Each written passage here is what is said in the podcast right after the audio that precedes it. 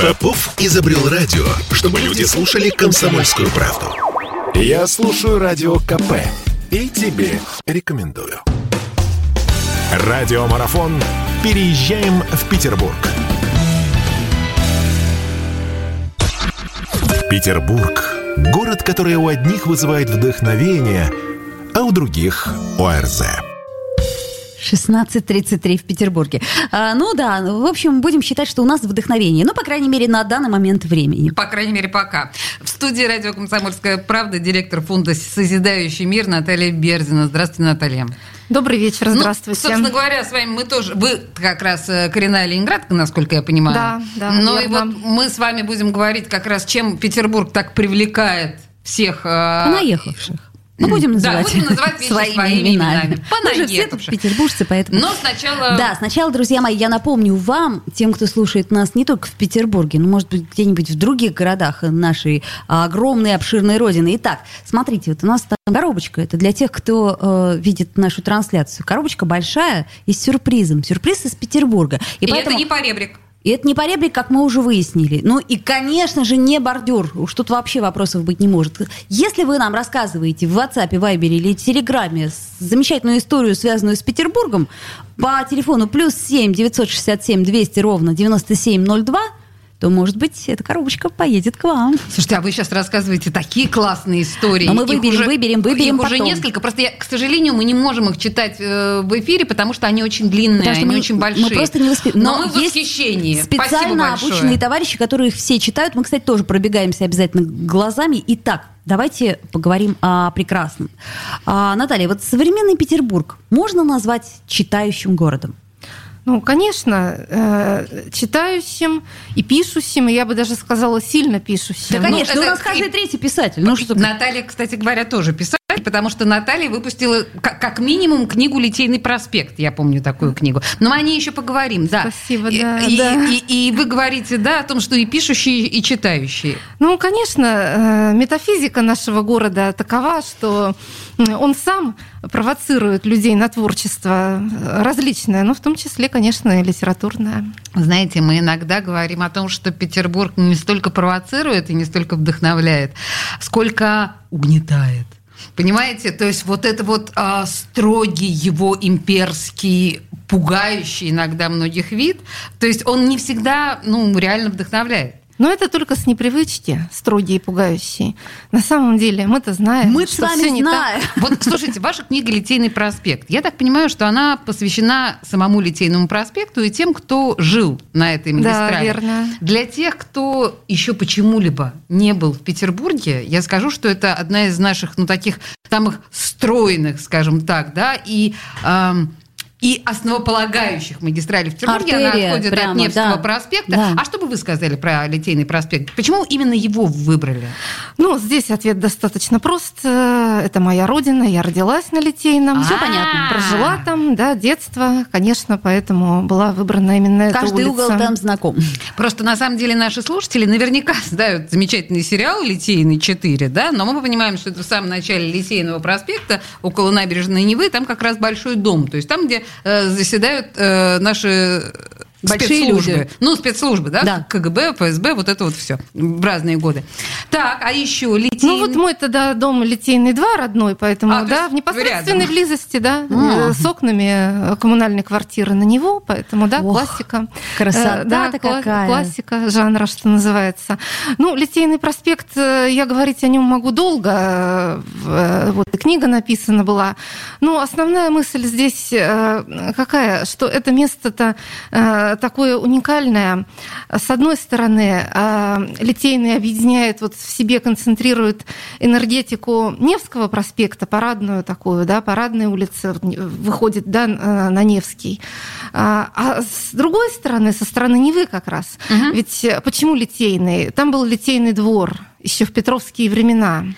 То есть это вот мощь и сила производства производственный комплекс вот такой. И э, вот, да, еще отголоски его остались. Много военных на Литейном, э, да, военное училище Да, да, да, близко, да, да, да, ну, конечно. Ну, большой дом, Захаревская там, который... да, там такие да, красивые конечно, конечно, ходят. ко- э, э, которые вы упомянули.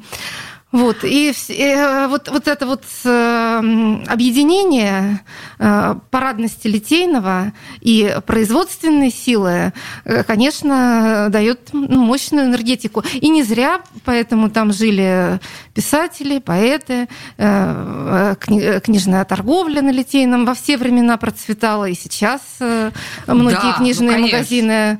Очень важные для и города. Я, я смотрю, и сейчас привлекает и современных, и наших современников художников. Э, Слушайте, мы сейчас вернемся, на самом деле, к литературной части и Литейного, и вообще Петербурга. Просто я должна сказать, что как раз вот э, именно литейная история э, города, она дала легенду по поводу коней Клотта, да, на Аничковом мосту, что те кони, которые скачут в направлении Литейного, они без подков.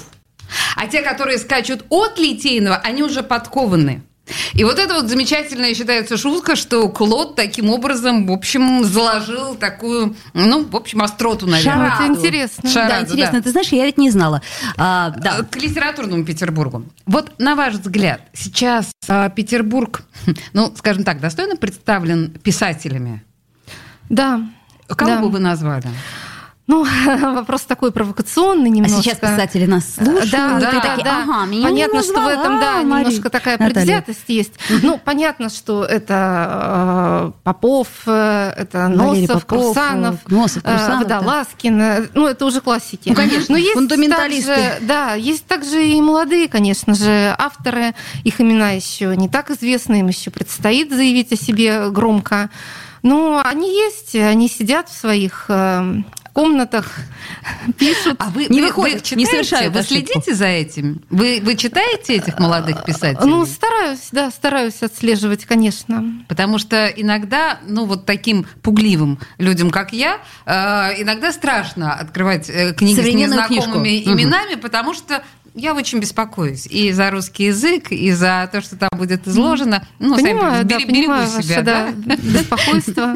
Некоторым образом. Хорошо, а какие идеи сейчас вот наш город дает э, писателям? Вот на сегодняшний день, как вам кажется? Ну, я считаю, что идеи дает сама жизнь. Так. А, и, конечно, когда человек живет в Петербурге, жизнь его связана с этим городом, и какие-то идеи он дает.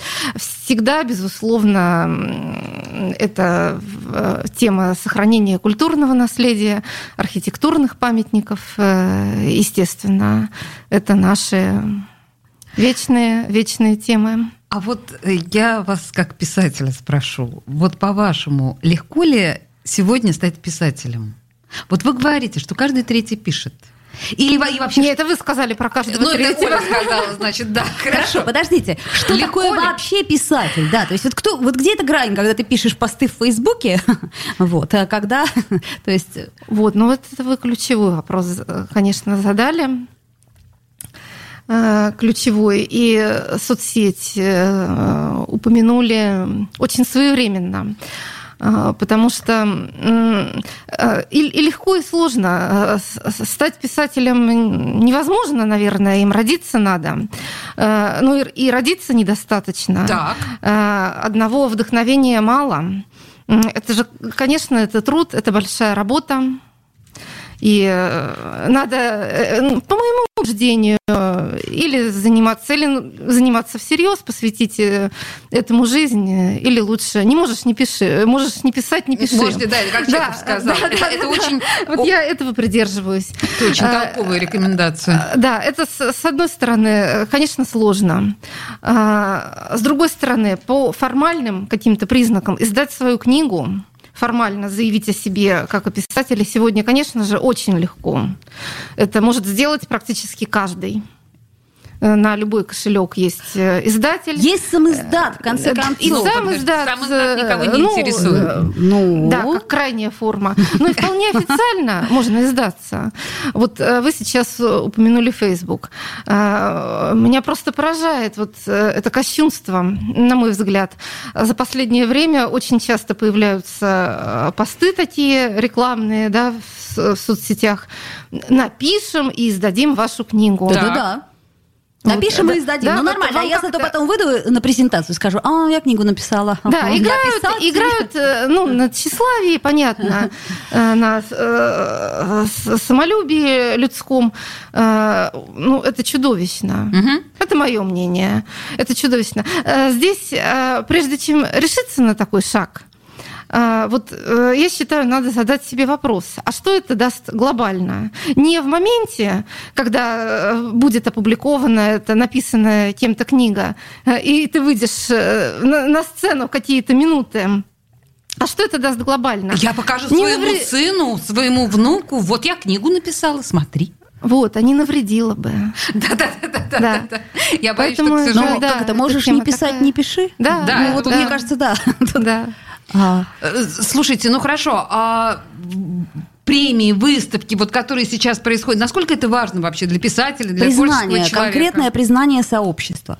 Ну, конечно, важно. Конечно, важно. Э, Безусловно. Э, И должен художник выставляться, продаваться обязательно.